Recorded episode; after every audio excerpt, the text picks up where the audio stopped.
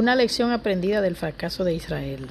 El Señor prometió al antiguo Israel que lo preservaría de todas las enfermedades con que había afligido a los egipcios, si tan solo quería permanecer en él y hacer todo lo que le exigiera. Pero su promesa tenía la obediencia por condición.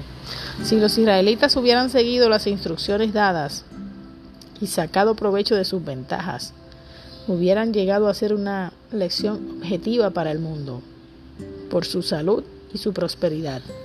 Los israelitas no realizaron el propósito divino y perdieron así las bendiciones que les eran preservadas.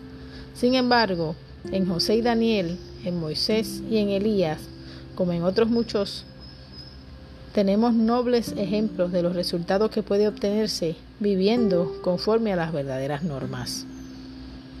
La misma fidelidad producirá hoy día los mismos resultados. A nosotros se aplican estas palabras. Mas vosotros sois linaje escogido, real sacerdocio, gente santa, pueblo adquirido, para que anunciéis las virtudes de aquel que os ha llamado de las tinieblas a su luz admirable.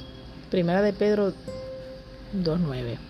Si los israelitas hubieran obedecido las instrucciones recibidas y aprovechado sus ventajas, hubieran dado al mundo una verdadera lección objetiva de salud y prosperidad. Si como pueblo hubiera vivido conforme al plan de Dios, habrían sido preservados de las enfermedades que afligían a las demás naciones.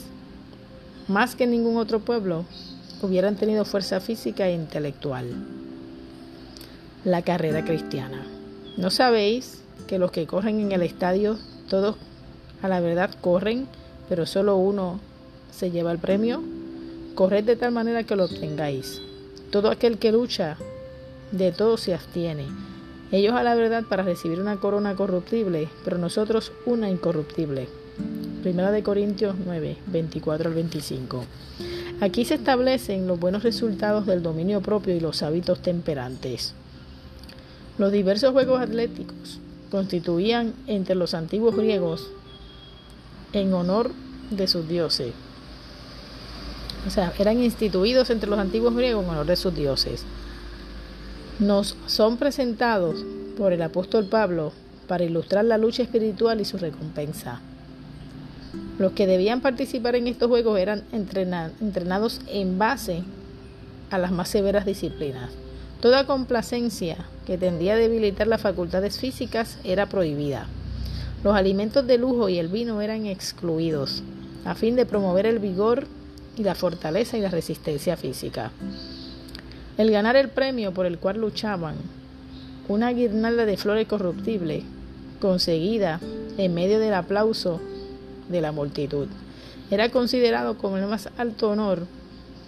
Si tanto podía soportarse y tanta negación practicarse con la esperanza de obtener un premio de tan poco valor que en el mejor de los casos podía ser logrado solo por uno.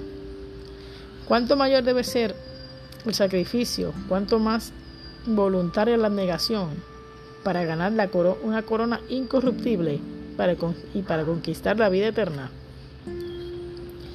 Hay una obra que debemos hacer, una obra dura y ferviente.